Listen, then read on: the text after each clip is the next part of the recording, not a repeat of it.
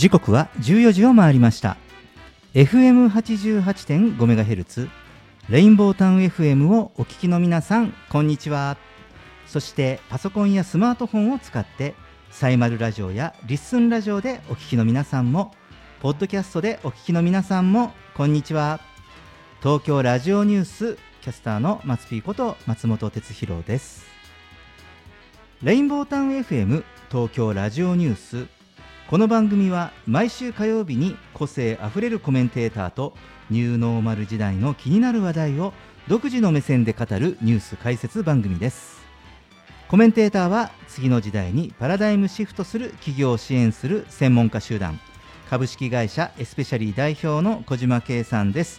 よろしくお願いします。よろしくお願いいたします。はい、えー、小島さん、明けましておめでとうございます。おめでとうございます。ね、えー、リスナーの皆さんも明けましておめでとうございます。ね、おめでとうございます。ね、もう早1月も、はい、えー、10日になりまして、そうですね。ね、えー、まああの東京ラジオニュース的には、はい、あの少しえー、遅まきなスタートになってしまいましたけれども、ね、はい、あのですね、結構あの今年私担当している番組に、はい、えー、あの結構遅まきなスタートが 多くなりまして。去年まではね、す そうですね。早かった、早いスタートで大変だなと思ってたんですけどね。12月31日までやって、1月1日からスタートするのもざらにありましたし、うん、はい、数年前は1月1日から新番組ををスタートしたっていうねそういうこともありましたけど、はい、例年になく今年は少しあの個人的にはゆっくりめのお正月明けですけれども、はい、はい、なので、えーまあ、新年最初の、えー、東京ラジオニュースと、はい。えー、いうことですけど今年もよろしくお願いします。お願いいたします。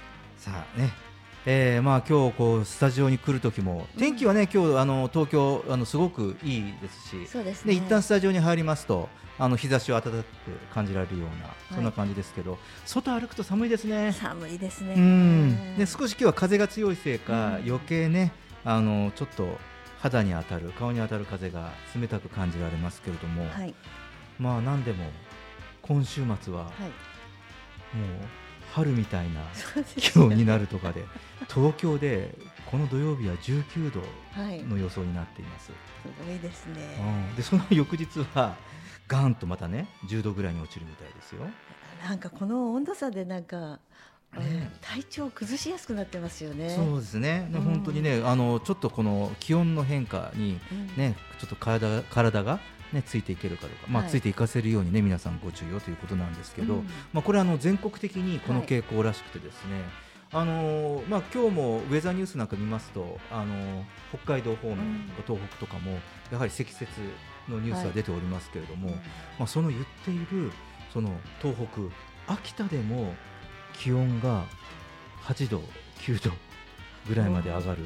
で大丈夫かしらね、そんな雪そうなんですよね。で、で札幌も、うん、あのこの土曜日、まあ金曜日ぐらいからえっと10度になるということで、うん、雪が降ってて10度になるって。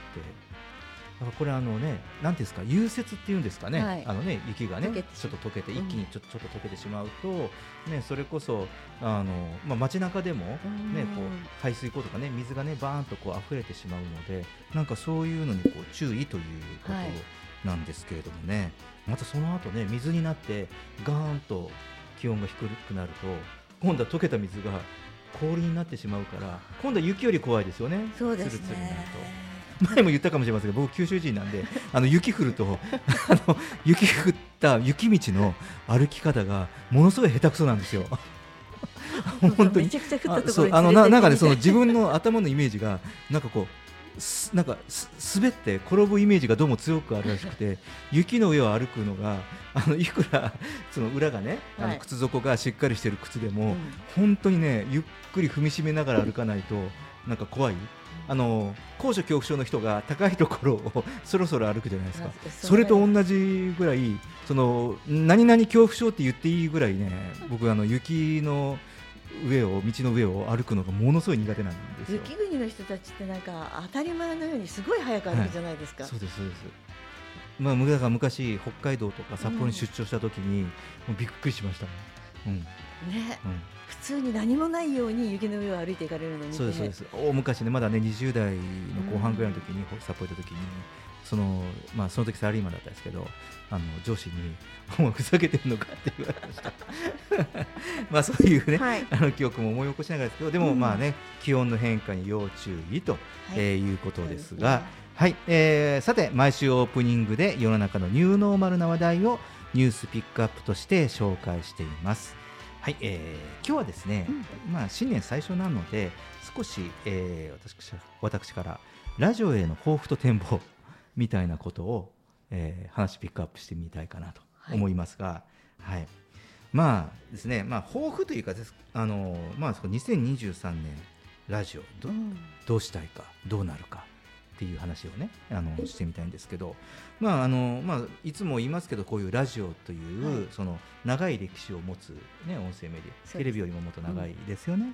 うん、うん、なので、まあ、そういうそのメリットを生かして、まあ、いろんな展開を改めて仕掛けられたらいいかなと思っています。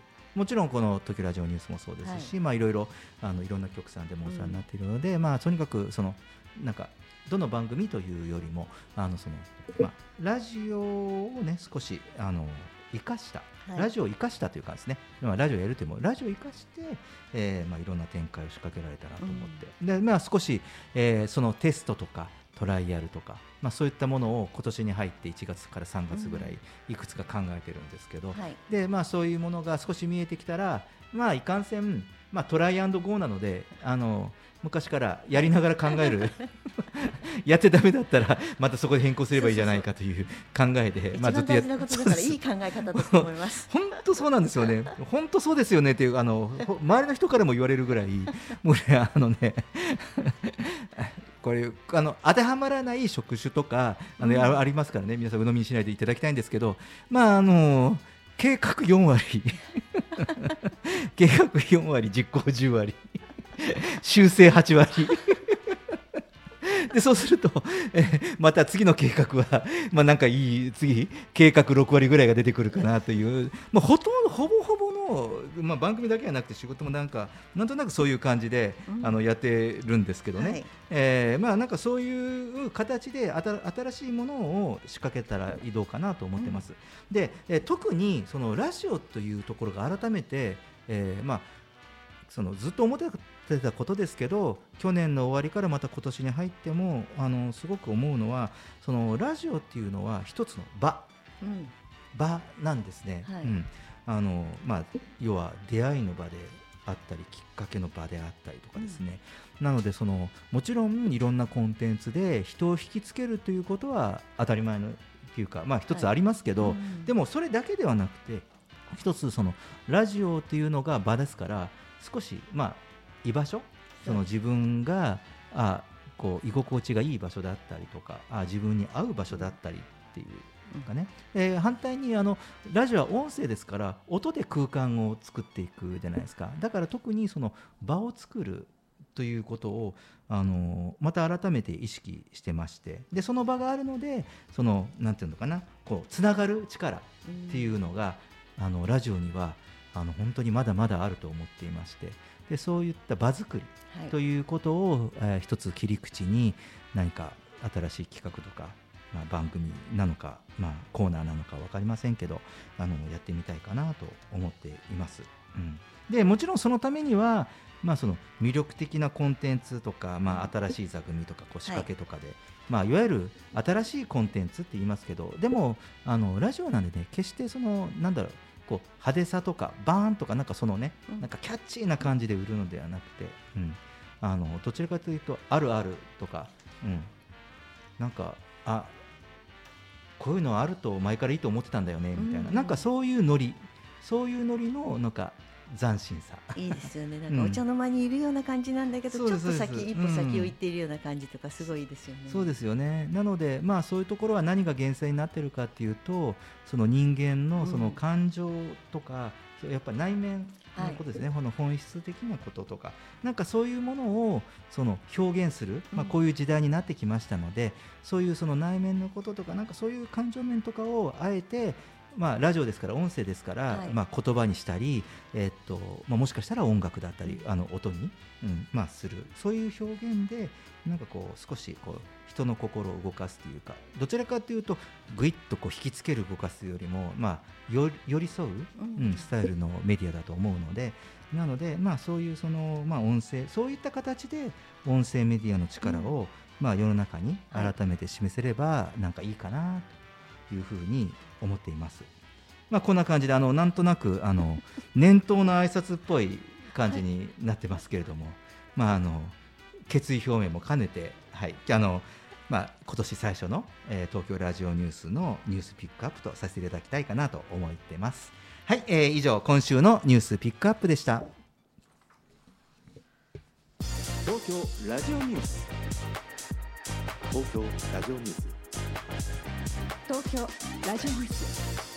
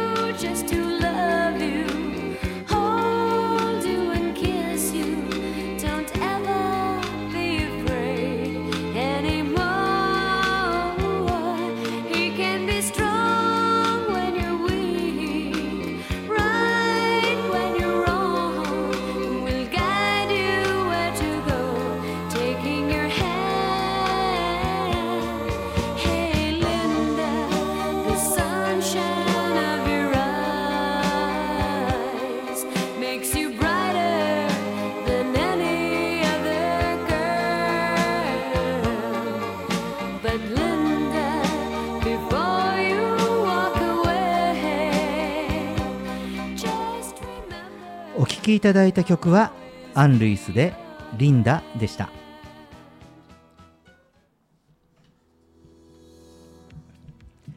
レインボータウン FM 東京ラジオニュース。最初のテーマは今年の漢字脱から世相を語るです。コメンテーターは次の時代にパラダイムシフトする企業を支援する専門家集団。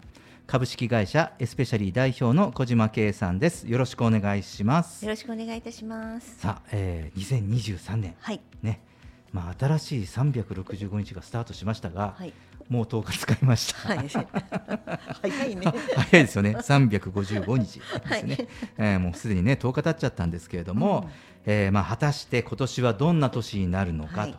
ということで、えー毎年ですね日本漢字能力検定協会が年末に発表している今年の漢字というのがありますが、はいまあズバリ2023年の今年の漢字は脱ね脱出とか、はいうん、抜けるとかねすごいでした。うん。あのーこれを話題にするまで、はい私実はあの知らなかったんですね。私も知りませんでしたうん。ねえ知らなかったですか？うんうん知らなかったですねそうなんですね。でまあこのね、えーまあ今年の漢字うん。脱ねそこから、えーじゃあ2023年を少し読み込みながら語ってみようかなとうん。いうことで、えーまずちょっと挙げてみたいのが、はい。脱をという漢字を使ってみますとですねまず脱コロナ、うん。うん これはもうみんなの みんなね、うん、本当、えーまあ、このね2020年の最初から本格的に、まあ、全世界に拡大した新型コロナウイルス感染症ですがもう丸3年ですよ。うん、もう戦い始めて3年って3感じですよね。年ですね。はい。うん。まあ、ここに来ましてその中国なんかではまだ感染爆発が生じていますけれども、うん。まあ、それが気がかりなんですが、えーまあ、これを最後に世界的にコロナが収まる年になるなってほしいなという気持ちを込めてなるだろうと、はい。言いたいんですけどね、はい。うん。まあ、関連すると、まあ、脱マスクという言い方もあるかもしれませんね。うん。あのししてますか？実際あの昨年の段階で厚労省は、あの野外では季節を問わずマスクの着用は原則不要っていう、ん。なってるんですよ。時々あの政府広報があのコマーシャルの時間に流れたりもしますけど、でそこでもであの出てますし、ね、あのこういうその会話をほとんど行わないあの屋外とか、うんね、あの屋内でもそ距離がある程度ある場合はマスクやりませんよというふうに、まあ、政府の広報としてしてるわけですよ。はいうんまあ、なかなかここは、えー実際問題世の中見渡すとすみませんよね。いませんね。歩いてる人はまあ9割方マスクしてますしね、そうですよね。まあ、我々もご多分に漏れず、はい。そんな感じもありますし、うん。まあ、そこから、まあ、あえて、まあ、その中で、まあ、脱コロナ、脱マスクというふうに、これはあのなんですかね、こうなるでしょうとかという読みではなくて、まあ、こうなってほしいかなと。ね。世の中がこうなりますようにというね、まあ、願いといいますか祈りを込めて。そうですよね、はい。うんまあ、そんな話をこうちょっとしたいかなと思ってますが、えーそして、えーまあ、次にこれ結構メインテーマです。はい。脱戦 脱戦争。戦うですね。はい。そうですよね、えーまあ、昨年の漢字は戦うだったんです実は。はい。ですって。その戦うという意味はそもそも去年の戦うという意味はコロナに立ち向かおうという、んうんその前向きな意味の戦だったんですよ。うおんーその意味でその去年、うんあの設定した漢字だったんですけどこれが皮肉にもその2月に始まったウクライナとロシアのはい。戦争の年ともなってしまったという。うーん。なんとも皮肉な、ね。うん、去年の漢字なんですよね。ううん。ん、だってね、まあ、思い起こすとねだって国連の常任理事国ですよ。そうですよね。そうあの国の連帯を保つという。はい。ね、でそしてしかもね、まあ、一応その抑止力としてのうん。大量の、ね核兵器を保有するロシアがまさかのね自らが戦争を仕掛けるというのは夢にも思わなかった。そうですよね。びっくりしました。うん。ね、でこれもその、ね、最初その、まあ、短期決戦なのか、まあ、長くても数ヶ月なのかなっていう話もあったら、もう間もなく1年。ねそうですよね。で、まあ、現状としてはね本日現在の、まあ、ニュース等々状況を見ましてもまあ、未だその収束のきっかけうん。というのはまだ見えてこないということでちょっと残念な状態ですけれども、はい。まあ、今年はそのお互いにねやはりこれ日本人っぽい言い方かもしれないんですけど歩み寄り、うん。うん、歩み寄りなんですよね。二項対立はね生まないんですよ。あのそうですね。あのなんだろう。恨みは恨みでしかでを生ましか生まないし、うん。うん、ですよね。もうこれ終わりがないんですよ。どのどっちが勝とうが負けようがですよ、それぞれに言い分があるっていううん。感じになってしまうんでしょうかね。う。ん、だから歩み寄らない限り、うん。やはりこう陰根が残るというか、うん、と思いますね。なので、まあ、その今年の漢字はい脱というところを切り口に一つ、えー話題を出すと脱戦はい、っていうのを挙げてみました。本当にお願いしたいぐらいの内容ですよね。うんうんどうですかこの脱戦小島さんのあの今に今日にでも今すぐにでもやめてほしいなと思っているうんことのなんかすごい自分に力があってこれをえいこれで終わりってハンコを押せるものがあるんだったら、うん。もう今のこの戦争とか内戦内戦とか、うん。あの人種差別的な嫌なものとかそういうものを全部はいあなたたちやめてくださいって言ってパンとハンコが押せるんだったらすぐにも押したいぐらい、うん。なんか一番なんか生理的に嫌いなところです。うん。そうですよね。うん。うんだって人の命がかかってますからね。うんそうですね。でそのなんかまあこの戦争に関わる情報っていうのもやはり今これだけ、うんあの情報がまあ個人、はいあのひまあひ一人一人にまで、えーまあこういう情報端末を持って行き渡る時代になったので、なかなかそのいろんな入ってくる情報がすごく右往左往しますよね。そうですね。ね、なんかこう戦況がどっちに傾いた情報も同時に流れてくるっていうか。そうどっちもいいこと言ってて。誰誰を信じていいかがわからない。誰本当の状況ってかえってどうなんだろうと、うん。まあ、昔は昔でね情報統制されててなかなかその必要な情報以外、ね、送られてこない、国民に送られてこないっていう間も、やはりそれもそれで、ね、特にまあ日本の歴史を振り返っても、うん。やっぱりその戦況が厳しい中、はい。そういう情報は国民にギリギリまで入ってこなかったっていうのもあったりもしたので、まあ、そういう背景見るとそれもそれでどうかなと思いますけど、はい。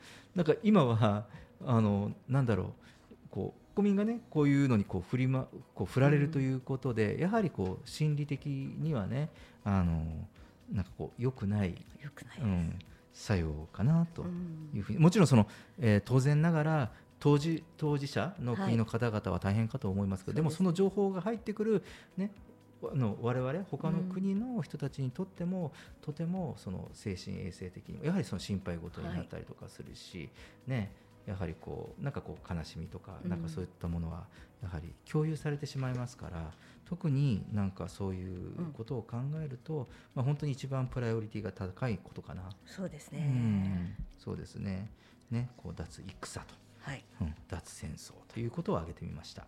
うん、でそして、えーもう一ついきましょうか。はい。えーこれねちょっと業界っぽいかもしれません。私たちのその広報とかはい。広告とか、そういう業界の話かもしれませんし、まあ、放送もそうかな、うん。うん。脱アクセス主義。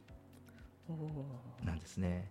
ピンときますかね、うん、これあの一つ例を話すとまあこの間ねそのヤフーニュースであまりにもこうひどい記事があったんですね、うんううんん、でその救急車をタクシー代わりに、まあ、20代の女性研修医、まあ、医師が、まあ、友人と食事にと、はい。うんまあ、救急隊員が否定するとというふうに、まあ、そういうを題した、えー動画ニュースなんですよ。はい。うん、でこういうその系列テレビ局で放映したニュースをオンラインニュースで配信したっていううんわけなんですが、えーまあ、これねその救急車をタクシー側に使う事例は、まあ、これまでも、まあ、あまた報道されてはいるんですけれども、その多くの人たちが、まあ、これはね 憤りを感じるのは当たり前なんですがそしてまたそのね お医者さんまでがそういうことをするのかっていうふうに思われがちですが、はい。皆さんこれちゃんとここで話を聞くのやめないでね と思われがちなんですがそのしかしその実際は、えーその救急搬送の帰りに、はい。まあ、数百メートルほど寄り道をしただけの話だったわけですよ。うんううん。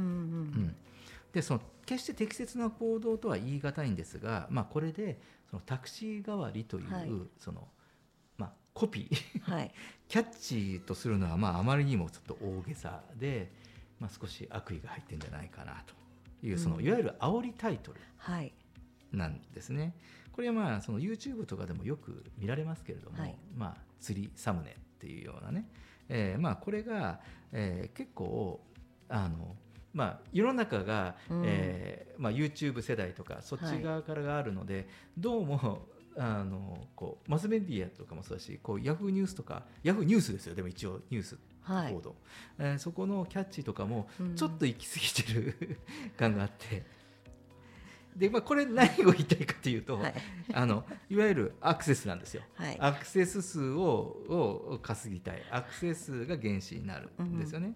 うんなのでまず見てもらわなきゃならないのでそのメディアとしては成立しないじゃないですか。まあそのとはいえそのアクセス数獲得の犠牲としてまあこのなんていうのかなその対対象者がこう不必要なうん。攻撃を受けたり、はまあ、SNS による誹謗中傷というのも法律が変わって、ね、あのうん取り上げられたりとか、はい。ちゃんと罰せられるにも徐々になってはきましたけれどもやはりなんかそういうことと同じ意味をなしてまして、うん。ことメディアにおいてもですね。なのであともう一つはやはりその恐怖感を煽ったりあのなんだろう報道とかニュースとかっていうのは事実を適切に伝える必要はあるんだけれども、うん、とそのそれそこに対してその実はその煽りの感情を、まあプラスにもマイナスにも本当は入れてはいけない、そうですね。ですね。事実を伝えていうん。たなんだけどあのね本当にあのさっき本番前もあの小山さんに僕ヤフーニュースバーッと見せてはい。バーッと見せてこれもう本当今時ニュースのタイトルってなんか週刊誌のタイトルか分かんないような、うん。もうニュースタイトルばっかりになってますよね、ってそのね特にネットでニュースそうですね。で今新聞見なくなってきてるからネットニュースで今時のその政治経済文化 IT 芸能の情報を見る、そうね。うん、まあまあそういうこう言い方いいのかどうか100歩200歩譲って、まあ、芸能は分からんです 芸能ニュースはでもほこの本当に政治経済とか社会とか事件事故とかなんかそこら辺もどうもなんかそのタイトルだけ拾うともうなもうみんな麻痺して慣れてるのかもしれないんだけど。そうかもしれないですね。うんですね。でそのだんだんなんかこういうことが当たり前にこうなってきているうんでそういうことしちゃうと今度はやはり脱その地上波だったり脱マスメディアみたいにその進むような感じになってしまうわけですよね。うん。うん、なのでちょっとこう脱アクセス主義。なのかというと、まあ、それよりも結構その YouTube とかの世界 SNS の世界とかもあのなんだろうその本質的な発信をしている人が残ってきてるじゃないですか、うんうんアクセスは関係なくなってそれが一番大切なことですよね。うん。あのアクセス数にみんな何々をやったらアクセス数が増えますよっていううん。あのことばかりに注目しちゃって、うんうん。なんかあのじゃ例えばじ本当の自分じゃないものでいいねもらってそんなにどうかしらとか思うし、うんあの勝手にあの思いを発信してしまうときにあたかも事実のように書いてしまったりすることってあるじゃないですか。うんうんこのあたかもっていうところがすごく怖いところで本当に公共のメディアにはそこのところの,、うん。あの制作側の意図があまり入らないように、うんうん。割とあのフラットにニュースって出してほしいなと思うんですよね、うん。まあ、視聴率もあったりするので大変だと思うんですが、そうですね。だからこの、うん。なんだろうこうんこうニッチじゃないけどこう自分たちの必要としている人にこの情報がちゃんと届くようにという気持ちでで多くの発信はしなきゃいけないんですよ。多くに広くは発信しなきゃいけないんだけど、なんか多くの人の獲得じゃなくて必要な人にこのコンテンツが届くし、うん。まあ、やはりあの人間関係とですよね。やっぱりこういうこうこういう感度がある人と、うん。私はこういう感度がある人とに分かってもらいたいとかこういう人にしっかり伝わればいいかなと。こういうのにあん例えば東京ラジオニュースもこういうのにアンテナ張ってる人にうん。伝わればいいかなと思ってて、多くの人にとかっていう感じではない。でこれあのこれあのちょっと別の話ですかね。その、うん。今 SNS のそのトップマーケッターみたいな人我々その仕事柄、はい。あのそういう人たちとあのお話をすること多いし、はい。レクチャーも受けること多いんですけどもう口を揃えて本当のそのトップっていうかトップっていうのはそれそれでもってしっかり、えっと、その稼いでいる人。はい。稼いでいる人のお金だけじゃないです、そこによって、えっと、自分たちが必要とするファンを獲得していたりとか、あのそういう人たちは全員揃えて言うのはあのアクセス数うん。まあ、フォロワー数じゃないですって言うんですよね、うん。あのうん、みんな言うんですよ。8人ぐらい超トッププロ知ってますけど、はい。8人みんなそう言うんですよねでまあこれはさっきのその冒頭の年頭の初心者表明にはい。話したみたいに、なんかこういう形でちょっと仕組みを作るとと思って、うん。今我々もそれを参考にやってますけれども、はい。あの実際にあのやはりそういうのをやったまああのあの小島さんにはパーソナリティを務めていただいている、あのまあ、ちょっと別番組になりますけど、まあ、他局にもなりますけどやはりそういうところでその発信するとちゃんとその番組を聞いた人が、そうですね。あの要はそのイベントと連動してるんですけど、うん。ちゃんとそこからラジオを聞いてでも見ていてあのその番組のアカウントってもうそんなに多くないんですよ。うん。何百人もない。ないんですよね。何千人もないんですよね、うん。だけどやはりちゃんと必要な人に届いてその聞いた人が 行動を起こすっていうところまで行くんだなっていうことをあの実際今身に染みはい。てこう感じていて、なのでなんかこういうそのなんだろう本質的なところっていう意味を込めてその脱アクセスはい主義とかっていうところを出しました。で多分、えっと、これもこれがこれはその僕脱アクセス主義は僕が作った言葉ですけど、まあ、今日のテーマで設定しましたけどでもこれはあのんなんだろうこういう分野のプロの人たちはみんなあみんな多分そろそろ気がつきますよっていうこととか、あであと真摯にやっぱり情報発信をこうしている人たちがうん。日の目を見る年が2023年からになりますっていうのは皆さんおっしゃっているので、はい。まあ、そういう意味も含めてタイトル「脱アクセス主義 」と言わせていただきましたですね。はいでまあ、あの意味深いですよね、こういう話するとその、なんですかね、このパラダイムシフトっていうことを一言、漢字一言で 言い換えると、これまでのことから脱するっていうことでしょ？そうですそうです だからやはり2023年は本格的になんかパラダイムシフトの本格的になる年なんでしょうね。本格指導ですね、うんはいね、だからなんかこう言ってもいいのかなというふうに話をしてても思いましたけど。はい。はい、えー、小島さんありがとうございます。えーレインボータウン FM 東京ラジオニュース今年の漢字脱から世相を語るという話題でした。ちょっとここで曲いきましょう。甲斐バンドでビューティフルエネルギー。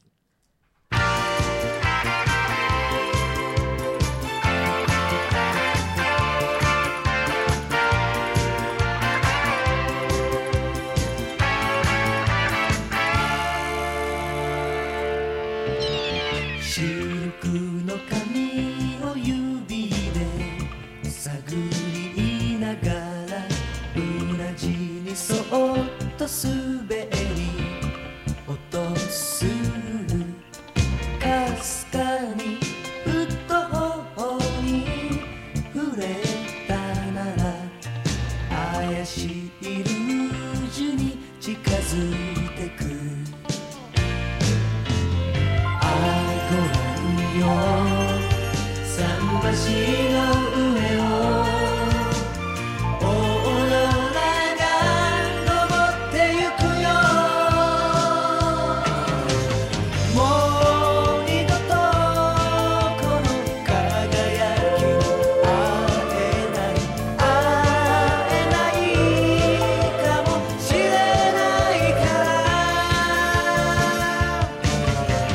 ビ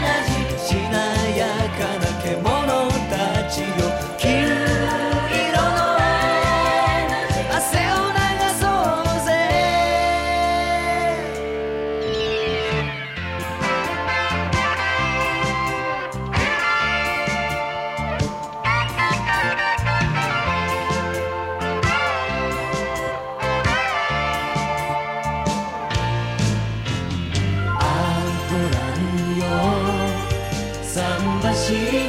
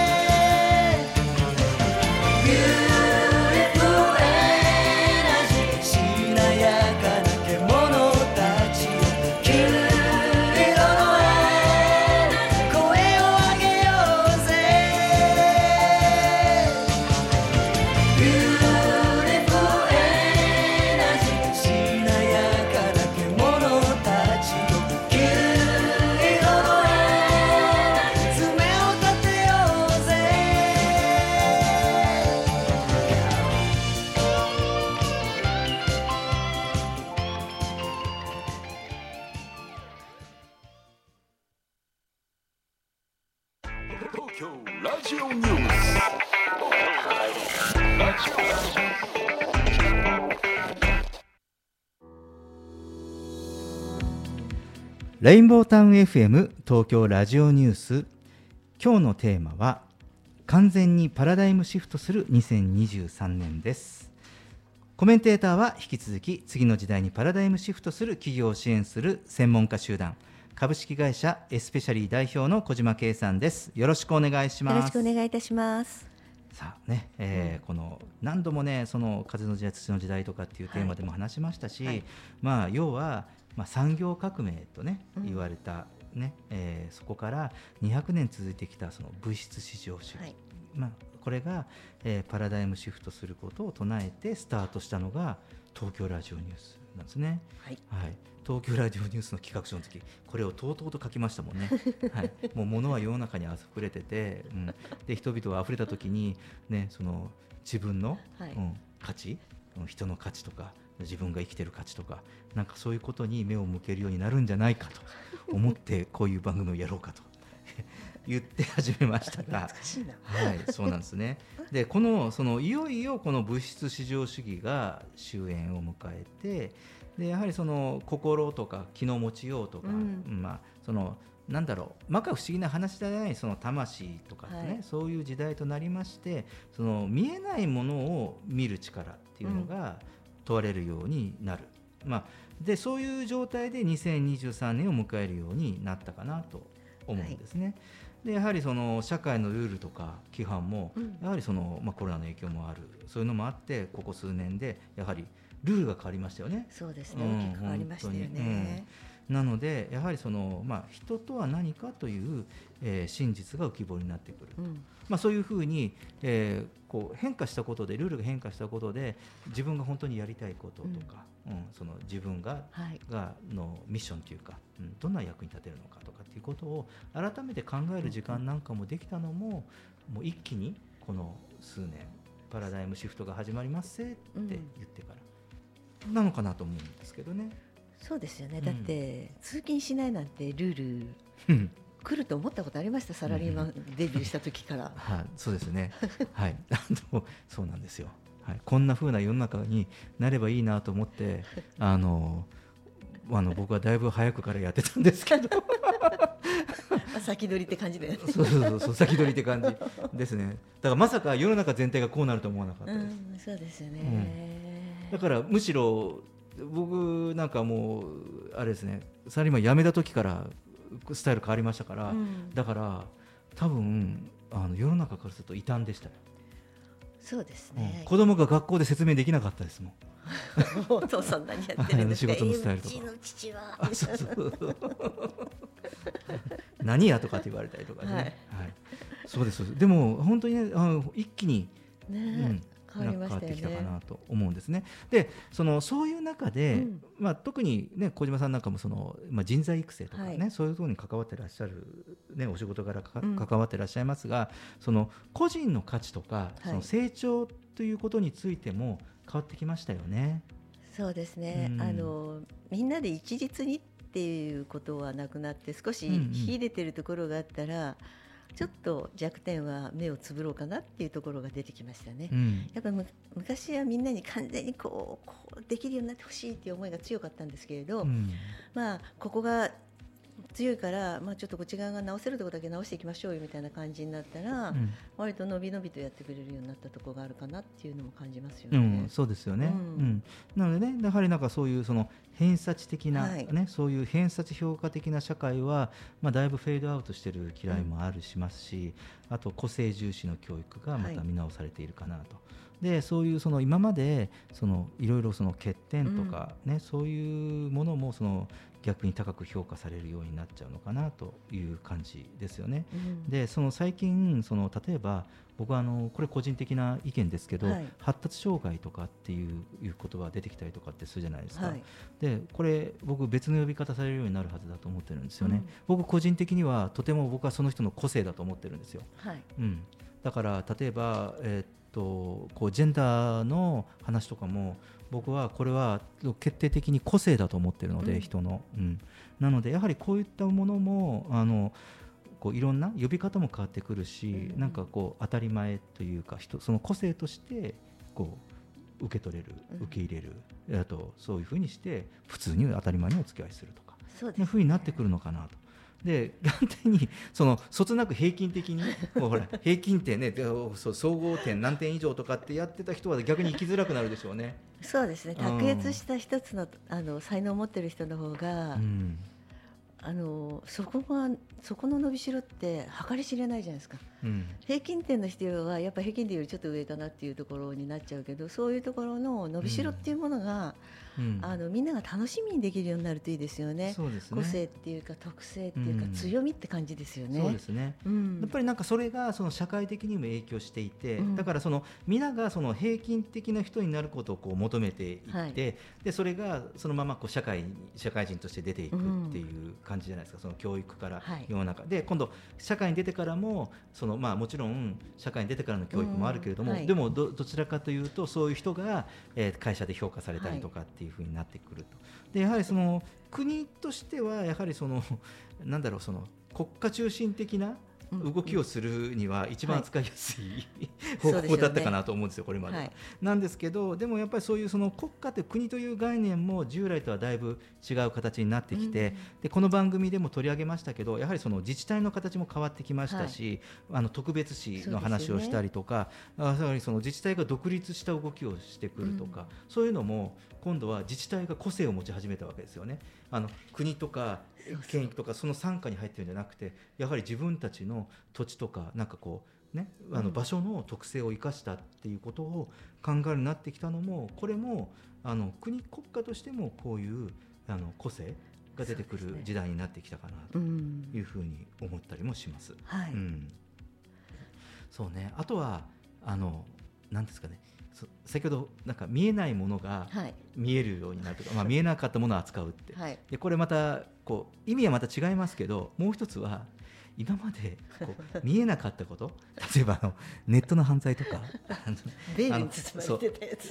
政治経済のあの不正とか談合とかですよ。ああいうなんかこう見えづらかったものが取り締まられるようになってきたのももう昨年から急速にんあれ不思議ですよね。もうバンバン出てくるようになりましたよね、オリンピックのものとかね。もうね。ね。あの広告大手広告代理店はいの話とかも、表もう絶対もうこうねいうのって今まで絶対表に出てこなかったものが出てくるようになってきたとか。ですね。うん。でこれってその一つはこれ僕どういうことになるのかなっていうふうにその2023年に読んだ時にこういうことって実際にだから誰彼肩書きとか性別問わずですよ、だから甘えとかなんかそういうこうなんか堕落ずるは許されない。っていうことはその自立した生き方をしなきゃいけないっていう兆しの表れかなと、うん。だからもう企業でもそうですね。個人もそうね。えっと、事業体もそう。だから何かに依存してとかうんとかっていう中で、なんかこういうその誠実な生き方が求められるような時代が始まったんじゃないかなと。だから現象としてそれがあるからそういうなんかこう現象を見たらやっぱりそっちの方向に行っってる根拠になるなというふうに捉えてますね。そうですね。なんかうん。あの、今まで隠れてたっていうところの,、うん。あの隠れたらわあの見えなかったら悪いことやっていいかっていうとそうじゃないじゃないですか。うん。でなんかそういうものがあのもう表に出てくるよっていうのを知って皆さん行動された方がいいと思うんですよね。うん。だから献金をいただいていたところがうん。私は知りませんでしたとか、昔の言葉で言うと秘書がやったとか、うん。そういう人のせいにするっていうのもその隠れて隠れた行動のうちの一つかなと思ったりするので、そういうことはやらないで自分一人一人がちゃんと責任を持たなきゃいけないうん。時代になったので自由に生きられそうなんだけど逆に責任は自分にあるよっていそう時代になってきたのかなと思うので、そうですね、うん。まあ、自立した生き方誠実な生き方ね。っていうのが求められる時代が始まったと言えるかはないと思いますね。でまあそういう中で2023年がうん。始まったわけなんですけれども、やはりその2023年からはいわゆるそのパイオニア精神、素敵。うん。ポジティブ思考。陽気さ楽しさ。あ、はい。小島さんですね、はい、といったまあ気分がまあねそのねなんていうんですかそのシフトするこうやってパラダイムシフトする現実、現実やはりこういうまあ事件とかいろいろ社会現象として出るわけじゃないですか。それをまあきまあなんていうのかな。切り開いていく、うん。そのそれを乗り越えていく力になるのかなという感じですよね。そう。うん。いなのでなんかそのこれはこうだという決めつけではなくてですね、だからそこをするのはやはりその気の持ち方だと思うんですね。今先ほど言ったようなね。はい。でその摩訶不思議な力とかではなくてこれが人が持っている見えない力だと思うんですよ。その、うん。ポジティブ思考陽気さ楽しさとかパイオニア精神とか。だって形ないじゃない。目に見えないじゃないですか。だからこれが例えば人が持っている見えない力っていうんじゃないかなと思いますし、まあ、小島さんがよく言ってるその何かに依存する生き方は許されなくなると おっしゃってますよね。はい。そうそう依存するのはいやダメだし、うん。あのなんだろうな。人間ってあの元気って言葉があるじゃないですか。うん。だからあの気はあの元なんですよね。人間の元だって考えると、うん。あのネガティブなことは懸念事項であって、うん。ネガティブな思考じゃないんですよね、うん。考え方じゃない、懸念事項は出さなきゃいけないから違うっていうところを理理解すれば、うん。みんなで明るく楽しくポジティブな方を考えていけば、うん。いいことが起こると。そうですね、はい。うん、だからね、まあ、さっきさっきみたいなうん。気の持ち方で弱気にならず、まあ、その自力で這い上がっていくっていう、うん。そういう、まあ、サバイバルな、まあ、いい意味でねポジ、うん。まあ、前向きな意味でサバイバルな時代かもですね。はい。はい、でそして、まあそのまあ、対極なその人生観はい。としては、えーまあ、無理をせず快適に人生を送るっていうことを、うん。まあ、自然とみんなが考えるようになるのかなとですね。うん、うん。あのなんだろうこう自分の人生の豊かさは何かとか何を達成したい何を満足したいのかっていうことをた多くの人がまあこう時間もできる中ではい。考えるようになったと思うんですよね。なので結構その快適な暮らし、はい。そのいわゆるそのオーガニックなスタイルとか、うん。まあ、農業への関心とかあとそのか環境がいいところに住む。だからその少し郊外に、まあうん。そんなにテレワークで毎日勤務するわけでないから、はい。だったら自分のやっぱりその生活の快適さを求めてうん。少し郊外に住むっていう人も多くなってきましたし、そうん。だだからそういうなんか、えー思考っていうのもあの一つ意味をなしているのかなと。うん。だからいわゆるその自分の人生の質を吟味している、はい。うん。まあ、一つ一つは毎日の暮らしかもしれませんけど、うん。だと思うんですよね。別にその仕事をしないんじゃなくてやはり自分のやりたい仕事は何かとか自分が社会と何どういうふうに関わりたいかとかはい。決めて、やはりなんかそこに逆らずに関わっていくっていうこともあの多くの人が、まあ、気がついてうん。シフトしていくのかなというふうに思ってます。うん。でそして、えー最後に、まあ、通信とか移動についての改革がここ数年で一気に、はい。まあ、世の中では DX と言ったりですね、はい。えーまあ、IT の存在も大きくなってきた、ね。うん。まあ、おもうまさに、えー小島さんの会社も IT の、はい。ねはい。会社ですけど、うん。ただその IT とか、まあ、こういうふうに IT の存在が大きくなってきたその本質的な意味、はい。その技術革新は手段じゃないですか。うん。だけどほじゃあ何を目的にこういうものがデジタル IT がはい。まあすごく存在感が大きくなって、うん。えー技術が上がってるのかと。そうするとその本質的な意味を考えた時に人がやらなくちゃいけないことが減って例えば精神的な苦痛も含めいろんなストレスがうん。減るわけじゃないですか。でそういう減っていく兆しなんじゃないかな。でそこで楽をするんじゃなくてその楽しむというか自分がやるやりたいこと、そうですうんまあ、社会と関わりたいことあと自由であることとか。あとやはりそのに人がやはりそのなんかストレスが仕事をしてストレスがあるのは当たり前みたいな風潮があったけれども、うん実はそれはまやかしで間違いで、うん。ストレスがあるってことはやはり根本的に、えー職業選択だったりなんかその生き方的なやはり見直しっていうのが、うん。それは見直しするのが当たり前だよという世の中にやはりおもっと大きくシフトしていくかなと思います。うん。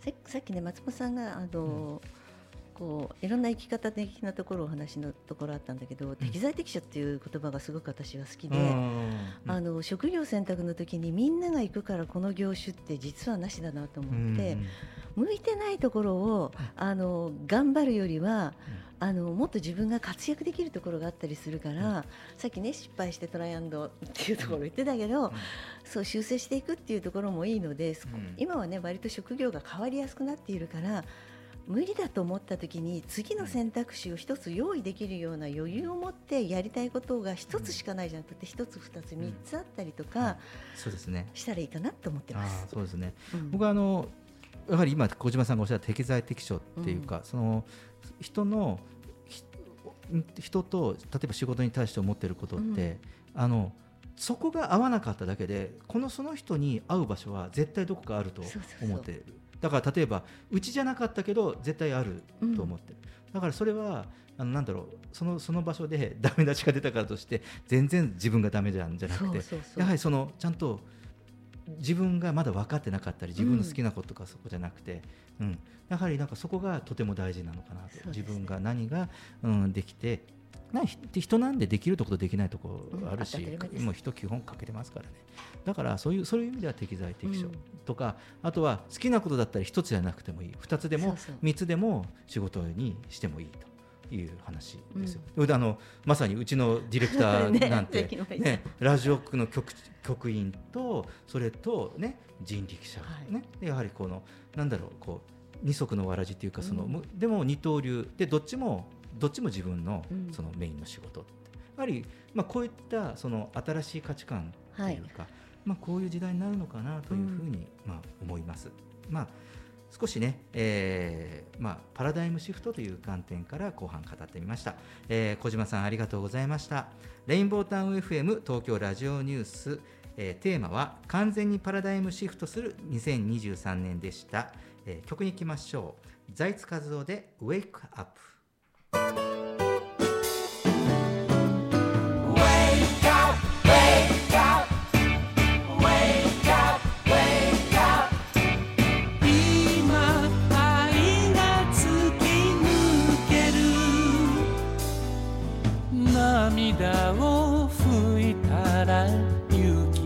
」「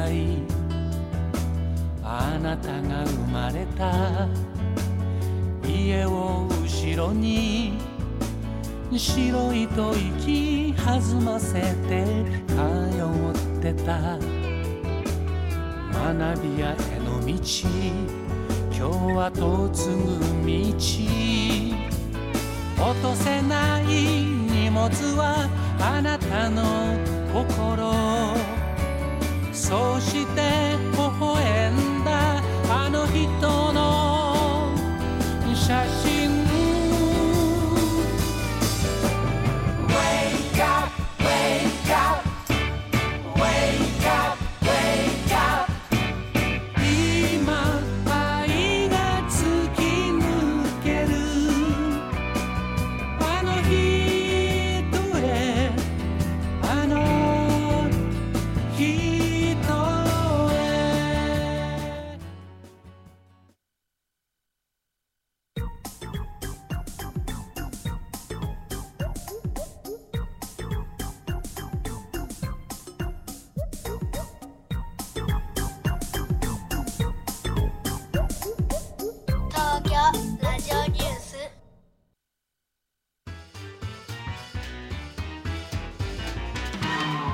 はい。エンディングです。小島さんお疲れ様でした。はい、お疲れ様でした。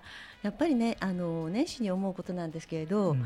あの変容っていう形が変わる時代だなっていうものを思っているので、その時に適材適所だったり、うん。お臨機応変だったりとかそういうのをちょっといろんなもののキーワードをね自分の一年の設計の中に入れてみたら、はい。ちょっと楽しい自分に会えるかも。そうですよね。はい。はい。もうね ね今年もよろしくお願よろいします。しくお願いします。はい、えー東京ラジオニュース今日で99回目の放送ということで、はい次回は100回目の放送です。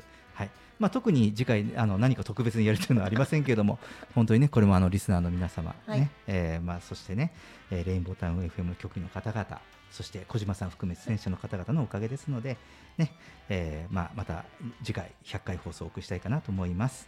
東京ラジオニュースでは公式ツイッターと公式フェイスブックページを開設しています皆様からのご意見ご感想全国からの情報はハッシュタグ東京ラジオニュースとつぶやいてみてくださいそれではまた来週お会いしましょう She would never say where she came from. Yesterday don't matter if it's gone. While the sun is bright or in the darkest night.